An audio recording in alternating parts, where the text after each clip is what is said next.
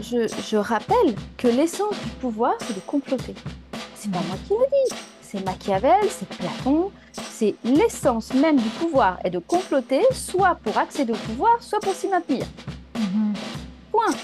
Donc il est bien plus probable qu'il y ait des complots, et même des complots pour éliminer son concurrent, son adversaire, etc. Pas que des complots contre les populations.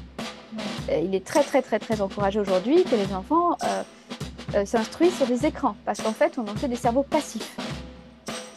Ça c'est une première chose, des cerveaux passifs. Euh, les pays devront se conformer.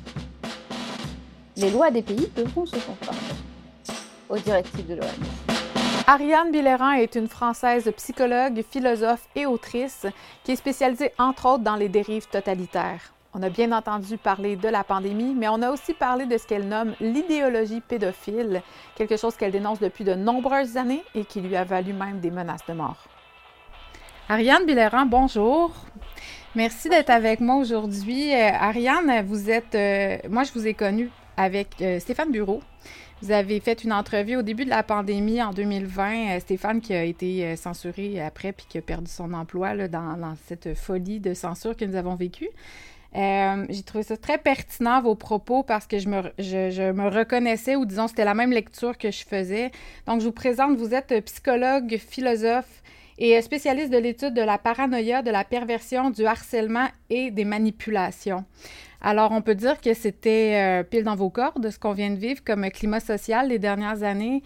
J'aimerais vous entendre sur euh, la lecture que vous avez faite de ce qu'on a vécu euh, au niveau vraiment du climat social, autant en France qu'au Québec, qu'au Canada. Vous, vous habitez en Colombie. Donc, sur le, le point de vue assez mondial, c'était quoi votre lecture des choses? Euh, Je pense qu'on a affaire à, une dérive totalitaire, euh, très clairement, euh, qui utilise en fait des, ce qu'on appelle des idéologies, hein, c'est-à-dire des thématiques, on pourrait dire euh, de façon simple, comme la thématique sanitaire qu'on a eue, comme aujourd'hui l'énergie, comme les histoires de guerre pour le bien, pour le mal, etc. Euh, et ces idéologies, en fait, euh, ont le même fonctionnement, la même structure politique. Elles visent tout simplement à nous persuader euh, d'abandonner certaines libertés fondamentales.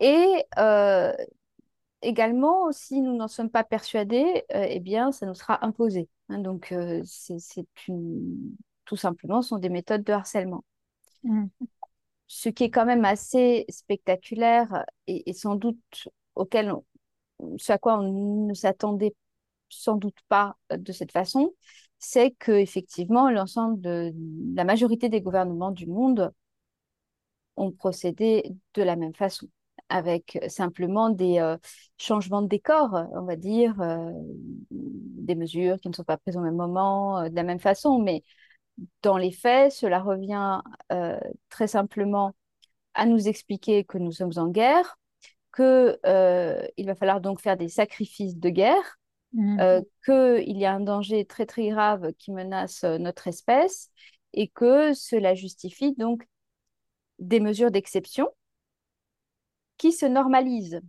C'est-à-dire qu'on n'est plus du tout dans l'exception au bout d'un moment et ça justifie de maltraiter la population et ça justifie aussi de sacrifier une partie de la population. Est-ce que c'est des choses que vous aviez déjà observées avant euh, 2020 comme dérive? Alors, je l'ai déjà observé euh, dans, de façon plus générale dans des entreprises, hein, quand il y a des phénomènes euh, de harcèlement qui se passent sur des groupes. Après, euh, j'avais effectivement écrit en 2017 euh, un livre qui s'appelle L'imposture des droits sexuels avec comme sous-titre Ou la loi du pédophile au service du totalitarisme mondial. Parce que j'avais identifié dans les textes de l'OMS, parce que je me suis fondée que sur les textes, c'est une analyse de textes, de références des, des soi-disant références scientifiques de l'OMS. Euh, j'ai vraiment étudié de très près ces textes-là, en français, en anglais et en espagnol, tellement j'avais l'impression de... que je devais pas le lire en français, donc je vais voir un petit peu dans les autres langues. Et le fait d'étudier de très près ces textes euh, m'a fait comprendre qu'il y avait là effectivement une dérive totalitaire qui déjà peut s'entendre dans le titre d'un document qui existe pour l'Europe et qui s'appelle Standard pour l'éducation sexuelle en Europe et qui vise à standardiser les comportements sexuels euh, en sexualisant les enfants dès le plus jeune âge, dès, ils ne disent pas la naissance, mais dès 0 ans. Et donc, dans ce texte, il y a une matrice avec de la soi-disant pédagogie sexuelle. C'est des enseignements que l'OMS entend imposer à l'ensemble des populations d'Europe. Mais ça, c'est sorti quand, ce document-là de l'OMS? Oh, c'est assez vieux, hein? c'est-à-dire que euh, euh j'ai la date exacte en tête, mais ça fait quand même plusieurs années. Euh, et c'est un document dont certains ont dit oh, c'est juste une charte, etc. Mais ce n'est pas vrai du tout, et on l'a très bien vu pendant la pandémie. Enfin, voilà ce qu'on nous a présenté comme tel. Euh, on a très bien vu le pouvoir de l'OMS sur les États. Effectivement. Mm-hmm. Donc, ce n'est pas simplement un document informatif. Et d'ailleurs, dans les textes tels que j'avais de mémoire fait ressortir dans mon livre, qui en est à sa cinquième édition, pourquoi il en est sa cinquième édition? Parce que les liens des textes changent en permanence, c'est-à-dire que c'est un vrai jeu de pistes pour, pour retrouver les liens, pour euh, les, certains euh, liens que j'avais pu dénoncer euh, ont fini cachés, par exemple. Hein. donc voilà, il faut, il faut retrouver comment on, on, réaccède aux documents, ou on nous présente des documents euh, euh, abrégé qui ne représente pas le document euh, fondateur, le, document intégral. Donc tout ceci est un, est un, vrai jeu de piste, donc raison pour laquelle j'en suis à la cinquième édition de ce livre. et donc on voit très bien le pouvoir de l'OMS et dans ces textes, il est bien indiqué que les pays devront se conformer. Les lois des pays devront se conformer aux directives de l'OMS. Euh, ça m'amène à vous poser la question. En fait, je pense que ce serait intéressant de débroussailler un peu c'est quoi la différence entre totalitarisme et autoritarisme? Oui. Le totalitarisme, c'est euh, un système, c'est-à-dire que ça, ce n'est pas seulement, ça ne se réduit pas à un régime politique, dans le sens où on peut enlever les, les, les décideurs euh, le système continuera. Parce que, en fait, c'est une, une sorte de monstre qui se crée à partir de ce qu'on appelle l'idéologie. L'idéologie, c'est un, un discours mensonger euh, auquel on nous demande de croire de façon fanatique, sans mhm. jamais le remettre en question. Et on demande donc que nous abdiquions notre esprit critique. Et le fait que beaucoup de citoyens abdiquent leur esprit critique, cela finit par constituer ce qu'on appelle une masse, c'est-à-dire une somme d'individus, qui est manipulée par une propagande et qui fera ce que la propagande lui dit. Alors, le système totalitaire, il, se, déjà, il se, il se caractérise comme ça. C'est un système qui fonctionne à la terreur, c'est-à-dire il faut faire peur aux gens. Mmh. Et c'est un système, et là par rapport à l'autoritarisme, c'est aussi très important, c'est un système où le lien entre les gens devient un lien de haine et de méfiance systématique, euh, d'où euh, la délation qui euh, finit par intervenir à un moment donné. Et quand l'opposition est muselée, ce système se déchaîne. Alors que dans l'autoritarisme, c'est souvent une figure, par exemple un tyran, voilà, qui, déjà une fois qu'il n'a plus d'opposition, il se calme, parce qu'il a atteint son pouvoir absolu. Euh, il n'y a pas besoin de masse ou d'idéologie. Et ensuite, il faut bien donner aussi cette distinction que le système totalitaire, là je vais reprendre les termes de Hannah Arendt, vise, entre guillemets, la domination totale sur les individus.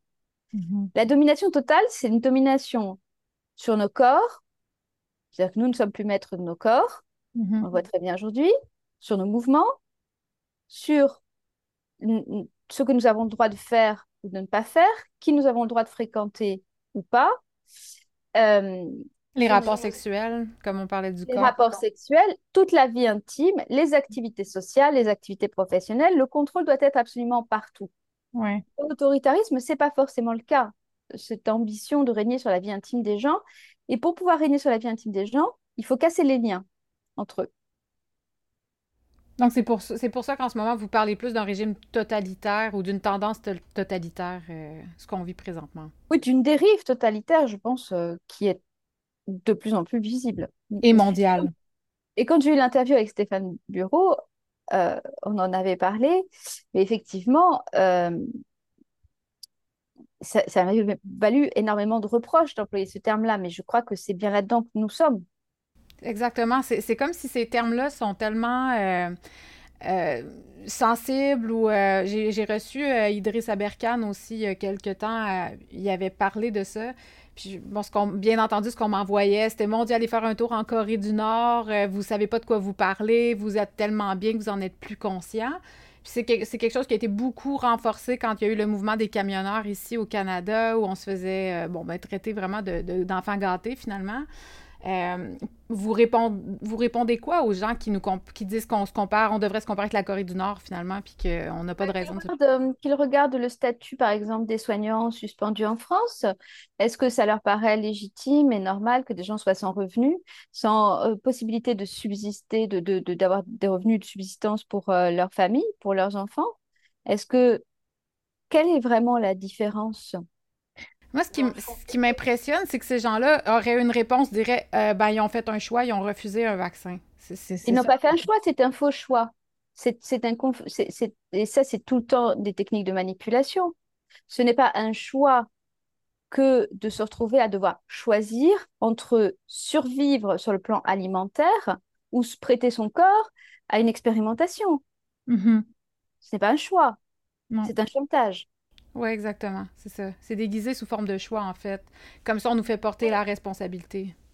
En fait, le, exactement. Ce sur les mécanismes psychologiques sur lesquels appuie la dérive totalitaire, c'est de considérer qu'il y a des bons citoyens et il y a des mauvais citoyens. Ouais. Et donc, les bons citoyens vont être les plus obéissants, ceux qui vont euh, euh, ne surtout pas réfléchir, ne surtout pas euh, remettre en question quoi que ce soit du pouvoir.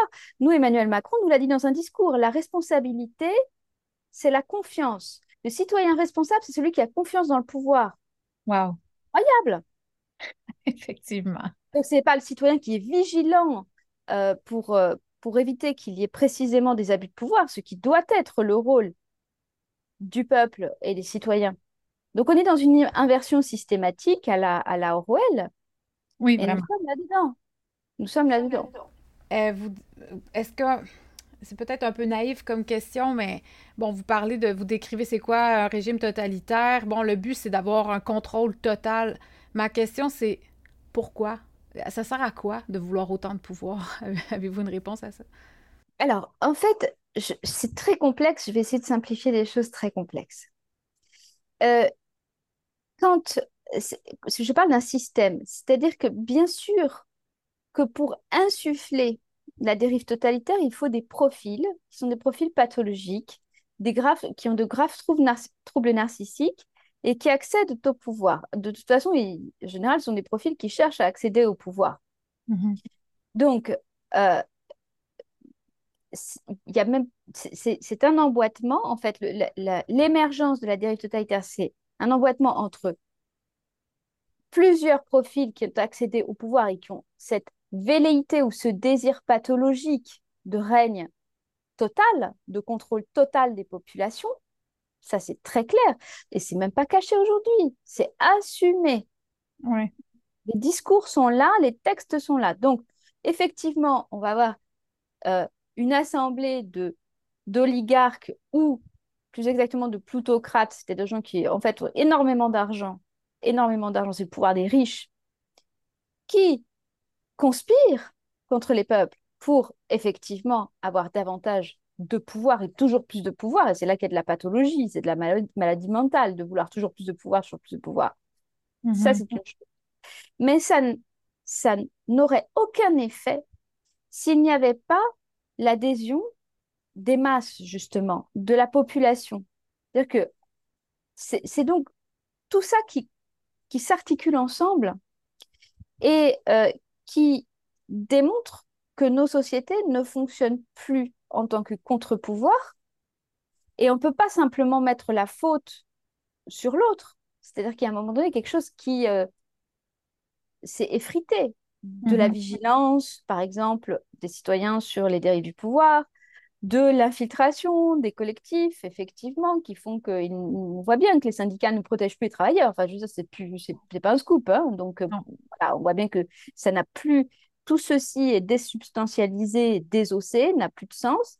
Et donc, on se retrouve dans, comme un phénomène collectif de destruction, destruction et d'autodestruction.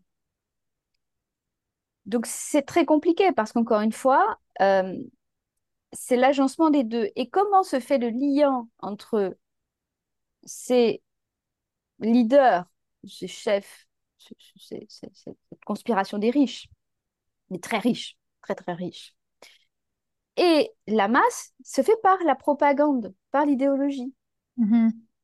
par le fait d'entraîner les gens dans une croyance sectaire et de les amener à, à faire des choses qu'ils n'auraient pas faites en d'autres circonstances, et à croire surtout aveuglément dans euh, la bonté ou la bienfaisance de ses pouvoirs.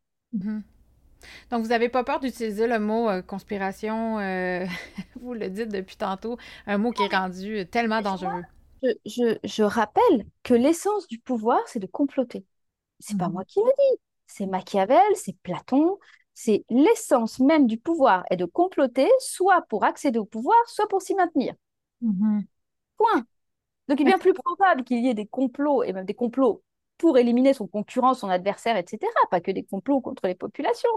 Ouais. C'est bien évident. C'est pour ça, je pense que c'est aussi difficile pour certaines personnes à concevoir que finalement ce complot-là puisse être retourné contre nous, contre le peuple. Euh, on veut croire que les gens qu'on a élus, finalement, sont là pour le bien commun, sont là pour nous représenter. Euh, et puis je pense qu'il y en a quand même un certain pourcentage qui est là pour ces raisons-là. Comme vous parliez tantôt, c'est pas. Euh, c'est ceux qui sont vraiment dans un pouvoir très, très haut qui, qui finalement finissent. Par... Élus. Enfin, je veux dire, euh, presque, ils ne sont pas élus. C'est l'argent qui les a élus, finalement. C'est l'argent qui les a élus. Oui, c'est ça. vous parliez tantôt de, de, votre livre que vous avez écrit, donc en 2017, je crois que vous l'avez publié. Euh, je lis le titre, ça s'appelle L'imposture des droits sexuels ou la loi du pédophile au service du totalitarisme mondial.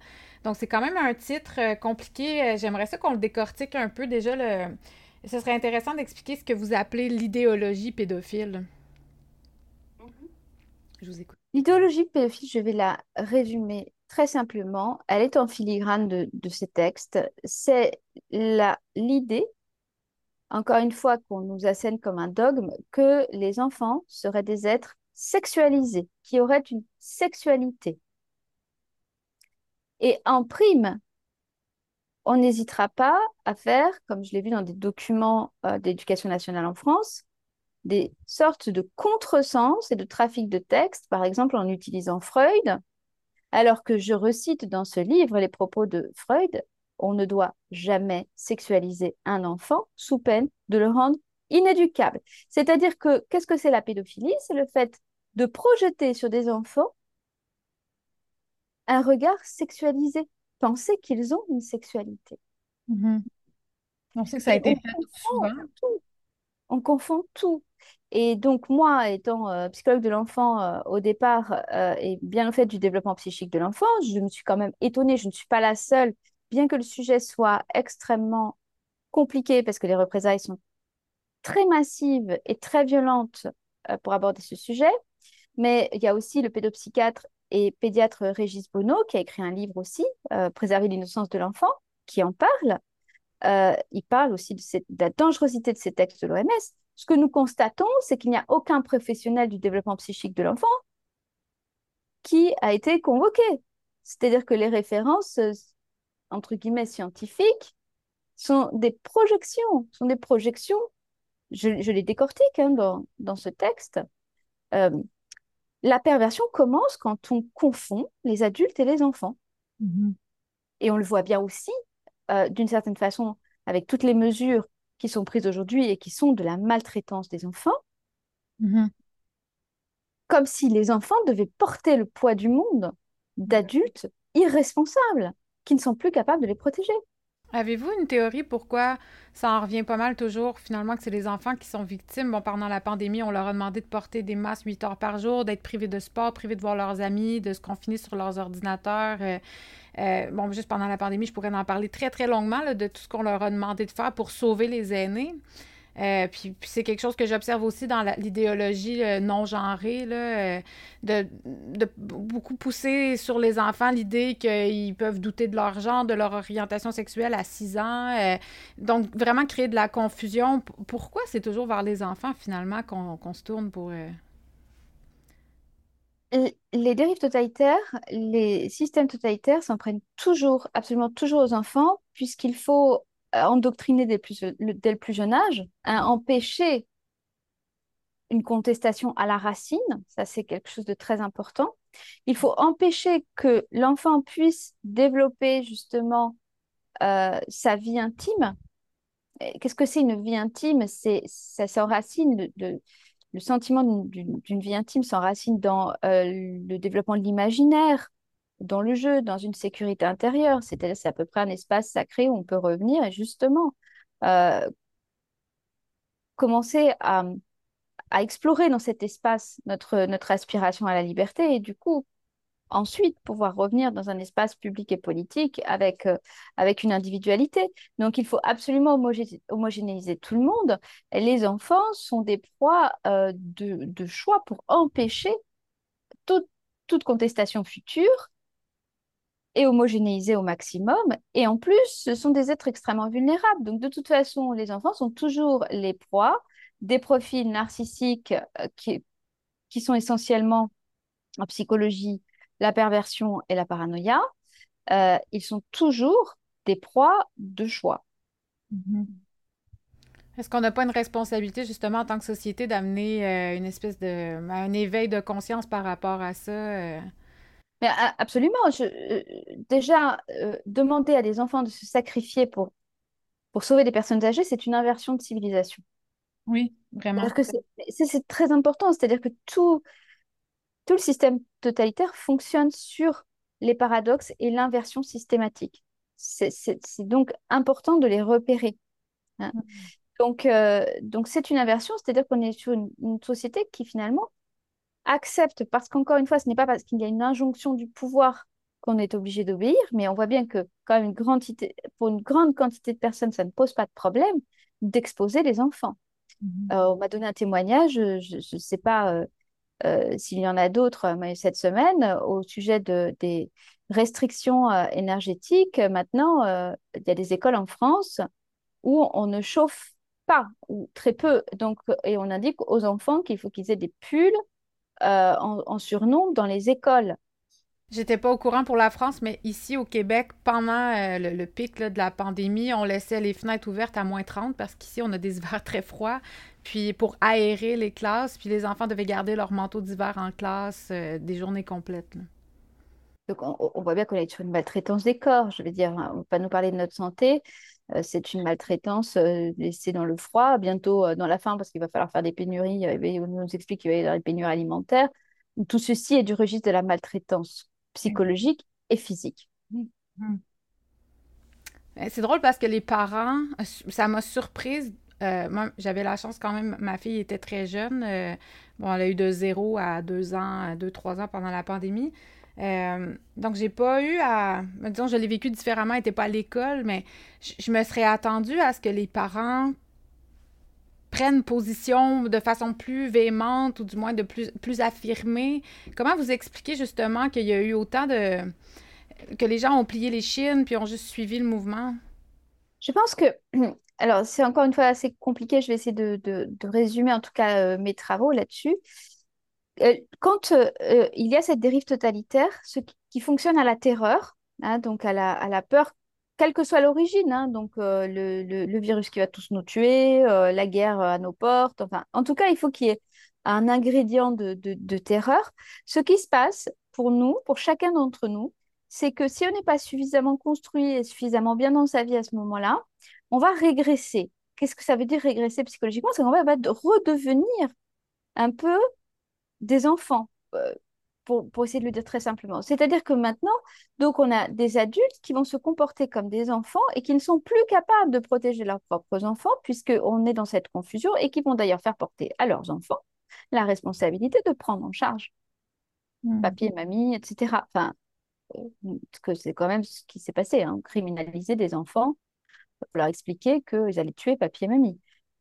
C'est quand même une publicité qu'on a vue. Enfin, je veux dire, euh, voilà. Donc, donc, on est dans une confusion où, euh, si la responsabilité, c'est la confiance, effectivement, les citoyens deviennent des enfants qui obéissent aveuglément à l'État,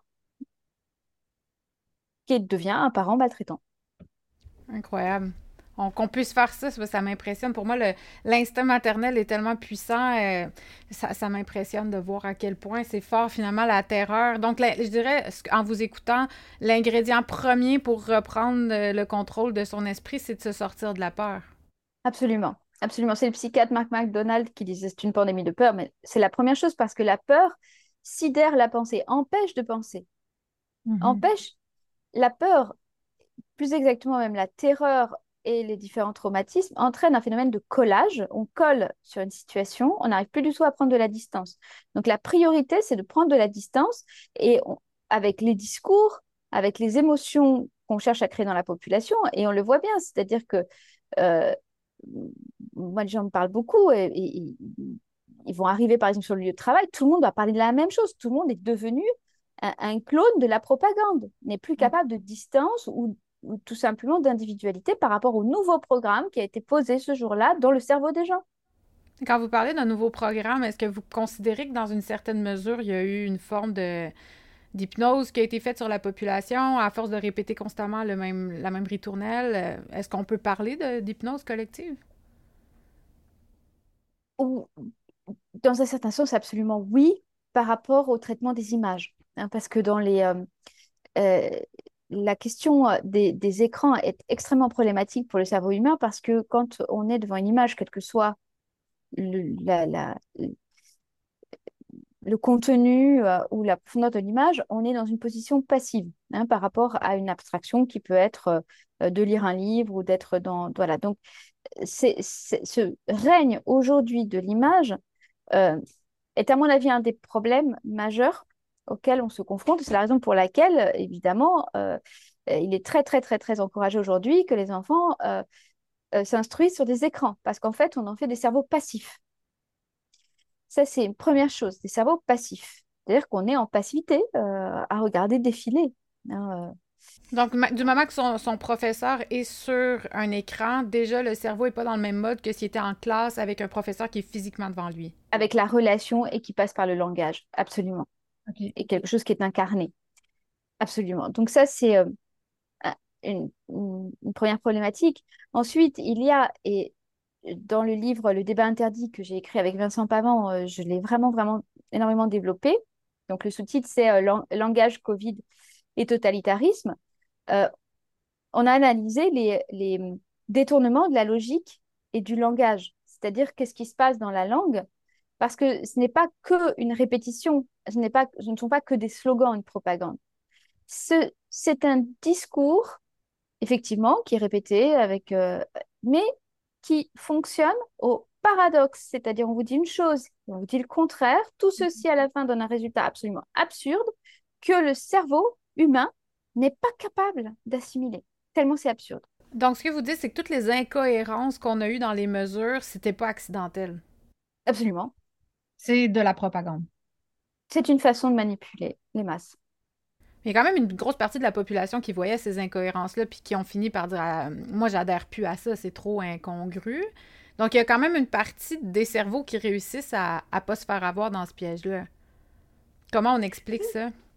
Euh, oui, parce qu'encore une fois, on, est plus ou moins, selon euh, qui on est, son histoire, et puis ça, son, son environnement et ce qu'on vit à un moment donné, on est plus ou moins capable de distance. Mais c'est la raison pour laquelle la philosophe Anna Arendt disait bien que le, la dérive totalitaire doit absolument changer et renouveler ses idéologies parce qu'au fait, au bout d'un moment, on commence à interroger. Mm. Tant qu'on était sous la peur, on avalait tout ce qu'on nous disait. Et puis quand on commence, la peur commence à se dissiper, on commence à retrouver ses facultés d'analyse. et à interroger. Donc, il faut changer d'idéologie. Mm-hmm. Est-ce que vous observez en ce moment qu'il y a un changement d'idéologie? Bah, oui, je crois qu'on est très clairement maintenant, on est passé en tout cas sur la France, sur les questions énergétiques, voilà. Mais euh, ce changement d'idéologie, elle disait, le, pouvoir totalitaire, pour se maintenir au pouvoir, a besoin que l'idéologie soit en mouvement. Il faut toujours créer de l'excitation, du mouvement, de l'angoisse dans, dans, euh, dans les médias, dans les médias aujourd'hui, dans les médias d'aujourd'hui. Donc les médias jouent un rôle quand même très important. Considérable. Que vous pensez pour laquelle ils appartiennent aussi, euh, pour une grande partie, euh, il y a une confiscation des pouvoirs. Hein. Est-ce qu'on peut dire que les médias appartiennent au... Euh, là, vous dites qu'ils appartiennent, dans le fond, aux grands pouvoirs qui sont en place. Est-ce qu'ils ont été volontaires là-dedans ou ils le font accidentellement parce qu'ils sont en quête de sensationnalisme? Dans les gens à l'intérieur, ça peut être complexe et nuancé. tout en haut, euh, c'est pas moi qui le dis, c'est Anna Arendt, elle disait le degré de cynisme augmente euh, au fur et à mesure où on monte euh, la hiérarchie. Hein. Donc en haut, on a des gens extrêmement cyniques qui, effectivement, quand on a le pouvoir et qu'on ambitionne le pouvoir total, on va évidemment prendre le pouvoir sur la communication, l'information et les médias, c'est central. Mm-hmm. C'est central, la propagande, elle n'a pas commencé hier. Quand on veut emmener les gens en guerre, il faut faire de la propagande de guerre. Ouais. C'est évident, sinon on n'emmène pas les gens et on a besoin de, quand même du soutien de la population. Mais après, il y a plein d'échelles intermédiaires. Et, c'est là que ça devient compliqué. Euh, il y a des gens qui sont pris dans l'idéologie, il y a des gens qui ont des intérêts aussi euh, quand euh, il y a une dérive totalitaire qui se met en place. Enfin, il peut y avoir des gens qui sont manipulés de bonne foi. Au sein de la population, ça peut être extrêmement complexe. Oui, c'est ça. C'est ça. En le fond, c'est là où ça devient, je pense, le danger de vouloir trancher blanc, noir, euh, bon, tous les médias sont corrompus. Et puis moi, je trouve ça vraiment important, les, nuances, parce que un humain n'est pas 100% blanc ou 100% noir non plus. Euh, c'est Comme vous dites, c'est tellement complexe. Mais une chose est sûre, c'est qu'on a observé que les médias ont joué un rôle important euh, dans propager cette fameuse idéologie qui était véhiculée. Puis comme vous dites, c'est pas juste par rapport à, à la pandémie, c'est par rapport à, toutes ces idéologies-là qu'on nous met en place je veux revenir sur la pédophilie parce que c'est quelque chose que j'ai beaucoup, beaucoup étudié pendant plusieurs années. Je viens de. Mon passé, c'est euh, le, domaine de la musique. Euh, j'étais chanteuse dans une autre vie. Puis, euh, il y, a vraiment beaucoup d'abus sexuels faits dans, ce domaine-là. On a vu le, hashtag MeToo qui, qui, est sorti. Mais pour moi, c'est ça, c'est de commencer à m'apercevoir qu'il y a beaucoup une image véhiculée d'hypersexualisation de l'enfance dans les euh, dans tout ce qui est euh, divertissement, euh, surtout américain, mais c'est de plus en plus répandu. Est-ce que ça fait partie de ce que vous appelez l'idéologie pédophile, de banaliser ça dans notre divertissement? Oui, oui, Judith Reisman, qui était une professeure américaine aujourd'hui décédée, en avait déjà parlé, hein, pas mal, je renvoie à ses travaux, sur effectivement la sexualisation des enfants par la propagande des écrans et des médias aussi, bien sûr y compris ce qui leur est adressé à eux. Donc, ça revient à ce que vous disiez tantôt aussi, c'est à travers les écrans, donc ça nous met en mode passif, et là, on reçoit cette information-là, puis euh, ce que, ce que je comprends, c'est qu'on va l'assimiler pas avec le même esprit critique, c'est ça? On n'a pas de filtre, en fait. On hmm. peut essayer de s'en mettre un, un filtre rationnel, mais le, le, cerveau absorbe l'image. Euh, donc, c'est encore très différent de, par exemple, si on lit un livre, ou même si on voit des images dans un livre, c'est pas quelque chose, c'est quelque chose dont on peut se retirer. L'écran a, une vertu addictive. De toute façon, c'est pas un scoop. Euh, je vais dire que les plus grands géants de l'informatique euh, ne donnent pas d'écran à leurs enfants. Ils savent très bien le danger addictif que c'est.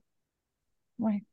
C'est pour ça qu'il y a un paradoxe là aussi, parce que, comme vous disiez tantôt, on nous disait, euh, ça fait très longtemps qu'on nous dit de, le moins de temps d'écran possible pour les enfants. Mais là, pendant la pandémie, c'était écouter Netflix, sauver des vies. Donc, euh, OK, mais qu'est-ce qui est bon pour la santé de mon enfant finalement? C'est de le mettre devant la télévision 8 heures par jour? Ou euh, pour moi, je vois à quel point ma fille est sous hypnose quand je la mets devant la télévision, puis c'est le moins possible. Il faut vraiment que je sois mal prise pour la, mettre devant la télévision. Mais est-ce que vous faites juste me confirmer que mon, intuition de maman était la bonne finalement parce que je ne savais pas à quel point ça, ça jouait dans le cerveau, mais j'ai pas envie que ma fille se fasse endoctriner si jeune. Ça commence très tôt, justement, cet endoctrinement de... J'aime pas le mot juste pédophile, mais c'est pour moi, c'est vraiment le terme hypersexualisation qui revient. C'est qu'il y a toujours comme un petit message de glisser. Euh, c'est fait de façon très pernicieuse. Je pense qu'il y a beaucoup de gens qui s'en rendent pas compte. Est-ce que c'est est-ce que c'est quelque chose... Bon, je sais que vous avez écrit un livre là-dessus, vous en parlez, mais selon vous, il y a où le danger de ça? Qu'est-ce qu'on peut faire pour essayer d'être plus vigilant? C'est quoi les solutions? Ben, je crois que les psychologues de l'enfant, alors c'est très compliqué parce qu'aujourd'hui on a des infiltrations idéologiques, y compris au niveau universitaire, euh, voilà, c'est partout. Mais les psychologues de l'enfant, depuis la nuit des temps, savent très bien, et les pédopsychiatres, que l'enfant doit être protégé d'un certain nombre d'items du monde adulte pour lesquels il n'est pas prêt, tout simplement. C'est-à-dire que la transgression ou la violation, c'est déjà... Euh, on ne va pas demander à un enfant de conduire une voiture, il n'en est pas capable. C'est ce que explique très bien le docteur Régis Bruno dans le développement de l'enfant, la psychologie développementale, c'est que euh, ce n'est pas parce que on a l'organe qu'on a la fonction. Donc, ce n'est pas parce qu'on a un zizi qu'à euh, deux ans, on va s'en servir on n'est pas prêt et il faut passer des étapes d'apprentissage avant de pouvoir accéder à une sexualité épanouie en tant qu'adolescent puis adulte, parce que c'est parce qu'on a acquis toutes ces étapes de maturation intérieure qu'on sera en, capable, en capacité de, de vivre cette sexualité épanouie. Et donc, sexualiser les enfants, ce n'est rien d'autre que de l'autorisation à la transgression de la part des adultes, de la confusion des générations, donc on retombe sur cette confusion perverse, et de l'exposition des enfants sous couvert d'une sorte de banalisation aujourd'hui. Euh, finalement, la transgression ou euh, la sexualité désaffectivée en plus, hein, comme il y a euh, chez Huxley, hein, c'est-à-dire désaffectivée, ça veut dire euh, sans émotion, sans sentiment, sans amour, c'est-à-dire presque mécanique, hein, c'est comme ça que c'est enseigné d'ailleurs, ah serait, oui, c'est-à-dire que sur le site, en France, vous avez un site On s'exprime, je parle dans le livre, qui est un site recommandé dans les manuels scolaires pour les enfants à partir de 11 ans. Et dans ce site, les enfants peuvent faire des origamis de positions sexuelles données par le ministère, où ils peuvent cliquer, si vous voulez, sur un slip, et puis hop, ça va leur montrer si euh, le zizi est en érection ou n'est pas en érection. Non, mais c'est ça, cette réalité, tout le monde peut aller le vérifier. Moi, tout ce que j'écris dans mon livre, on peut aller le vérifier.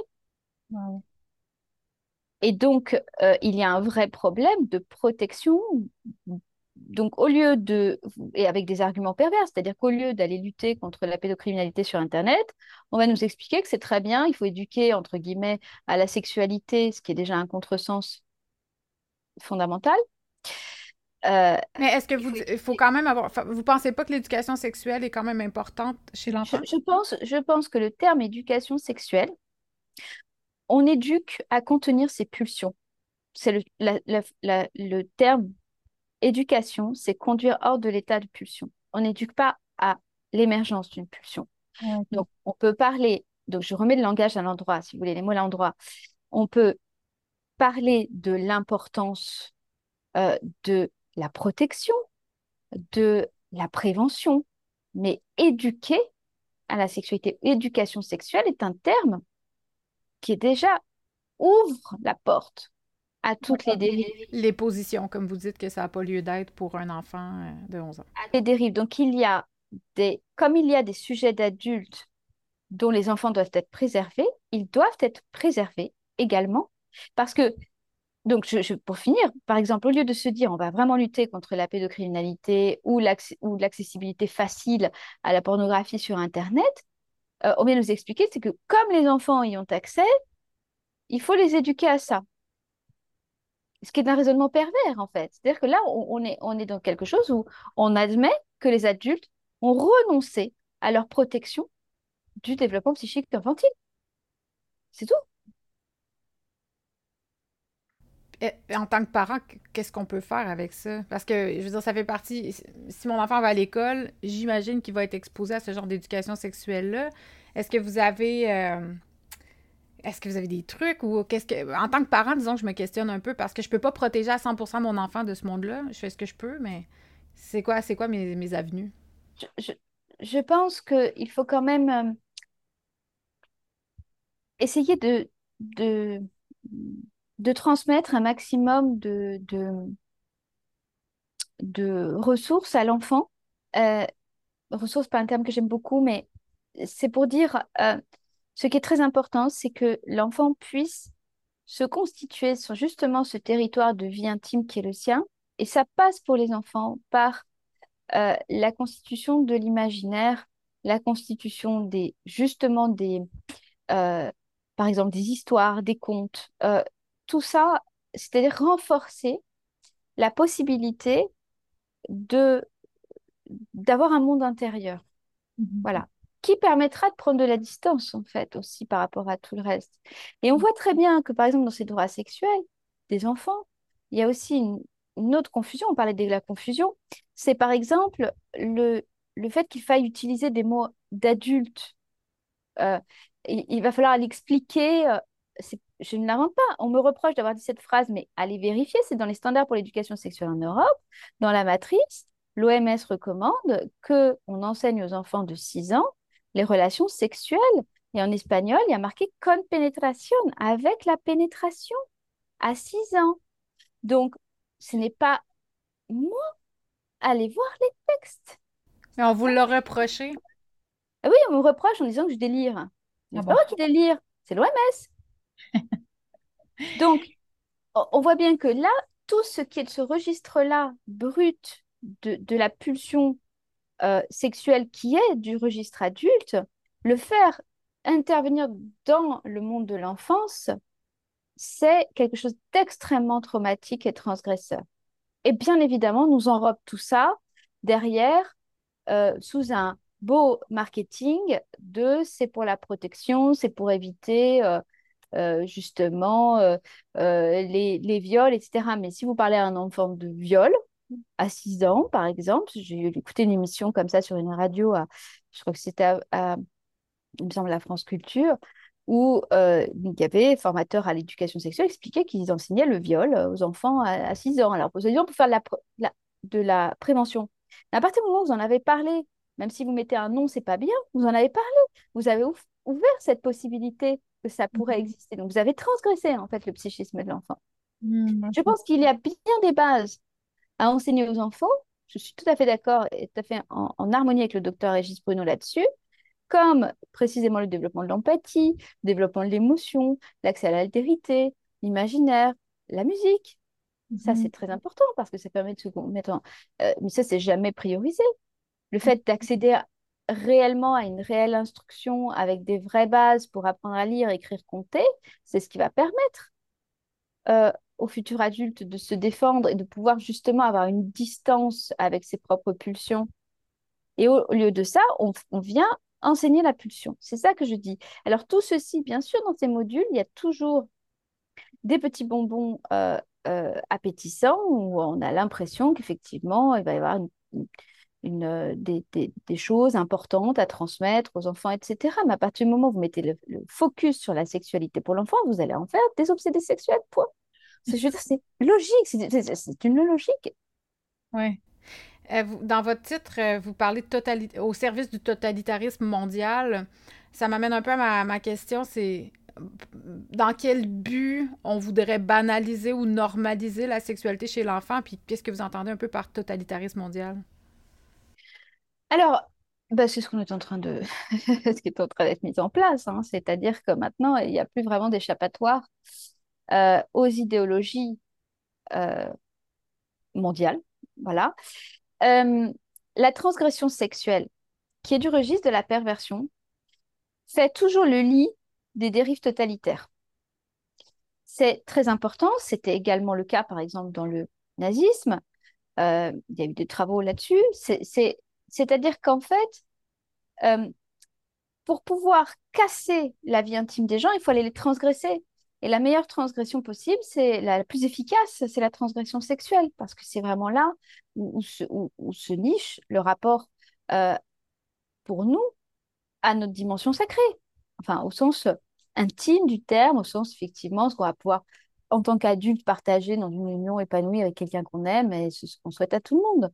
Mais en tant qu'enfant, c'est pas le lieu, c'est pas le moment. Mais cette transgression, effectivement, quand vous transgressez sexuellement, vous êtes sûr d'obtenir le maximum de traumatisme possible. Donc, le but, ce serait de créer un traumatisme. possible. C'est le plus gros trauma, en fait. Vous parlez de dissociation psychique? Oui. C'est ce qui arrive à l'enfant quand il vit un abus sexuel? Absolument. Absolument. Peu importe ce qu'on veut, parce que là, j'ai beaucoup dénoncé ça dans des, euh, des capsules que j'ai faites à la radio, mais on, veut de plus en plus nous dire que l'enfant peut choisir d'être en relation avec un adulte euh, et que parfois c'est extrêmement bénéfique pour lui. Donc, euh, est-ce que l'enfant, parce qu'il n'a pas fini son développement psychique, n'a pas de consentement. Mm-hmm.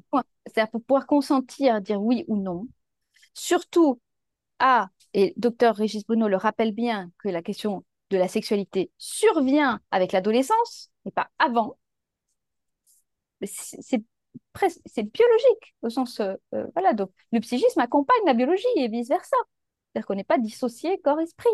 Mm-hmm. euh, eh bien à partir du moment où l'enfant est en développement il ne peut pas consentir. Parce que pour consentir il faut justement pouvoir avoir accès à consentement éclairé, c'est-à-dire avoir les moyens de consentir. Comment on a les moyens de consentir? Parce qu'on a acquis différentes euh, aptitudes comme la rationalité, comme la maturité. Voilà pourquoi, euh, euh, normalement, le droit de vote, on ne le donne pas à deux ans. Oui. Ben, c'est pareil, en fait. Et, et, donc, il y a une déshumanisation profonde dans cette standardisation des comportements sexuels, c'est-à-dire encore une fois, pour, la, pour le totalitarisme, nous sommes des comportements, nous ne sommes pas euh, des êtres qui avons des émotions, euh, des, euh, des, états d'âme, etc. Et, nous sommes des masses à gérer et à homogénéiser. De là l'importance de créer un traumatisme chez l'enfance. Absolument. À partir du moment où vous avez créé des traumatismes, vous avez pris le pouvoir sur, quelqu'un. Hmm. C'est pour ça que les... il faut toujours se méfier des pouvoirs qui mettent en panique les populations pouvoir, il est là pour, un, créer de la concorde, donc il faut se méfier des pouvoirs qui divisent et qui disent, ah, telle partie de la population, elle est mauvaise et celle-ci, elle est sympa. Et il faut se méfier des pouvoirs qui mettent en panique parce que le pouvoir, il est là pour rassurer, pour permettre, pour faire en sorte, justement, de trouver des solutions à, des problèmes qui peuvent se présenter. Et le fait de mettre en panique quelqu'un, c'est tout sauf trouver des solutions. Ouais. Quelle que soit la gravité de la situation. Quand vous, vous avez quand même dénoncé beaucoup, euh, bon, tout ce qu'on parle depuis tantôt, vous avez parlé rapidement de représailles. Tantôt, vous disiez, euh, vous disiez qu'il n'y avait pas beaucoup de gens qui osaient parler de, de, ben, de l'agenda pédophile, justement, par peur des représailles. Est-ce que, est-ce que vous avez été victime de représailles? Oui, mais oui, euh, je, beaucoup plus que sur mes prises de position dans la crise Covid. Les représailles, ce sont des menaces de mort, ce sont, euh, ce sont des intrusions euh, dans, dans, dans, la vie, euh, dans, dans, dans, la vie des proches, etc. Oui. Ben, je veux vraiment vous remercier pour votre courage parce que j'aimerais ça voir beaucoup plus de gens comme vous prendre parole sur ce qui est selon moi un des grands, grands mâles de notre monde dans lequel on vit. Et ben, en tout cas, on va continuer d'essayer d'éduquer les gens sur cette question-là et protéger nos enfants, c'est ce qui est le plus important. Merci pour euh, votre temps, euh, Ariane. C'était super intéressant. Merci à vous pour l'invitation. Au revoir.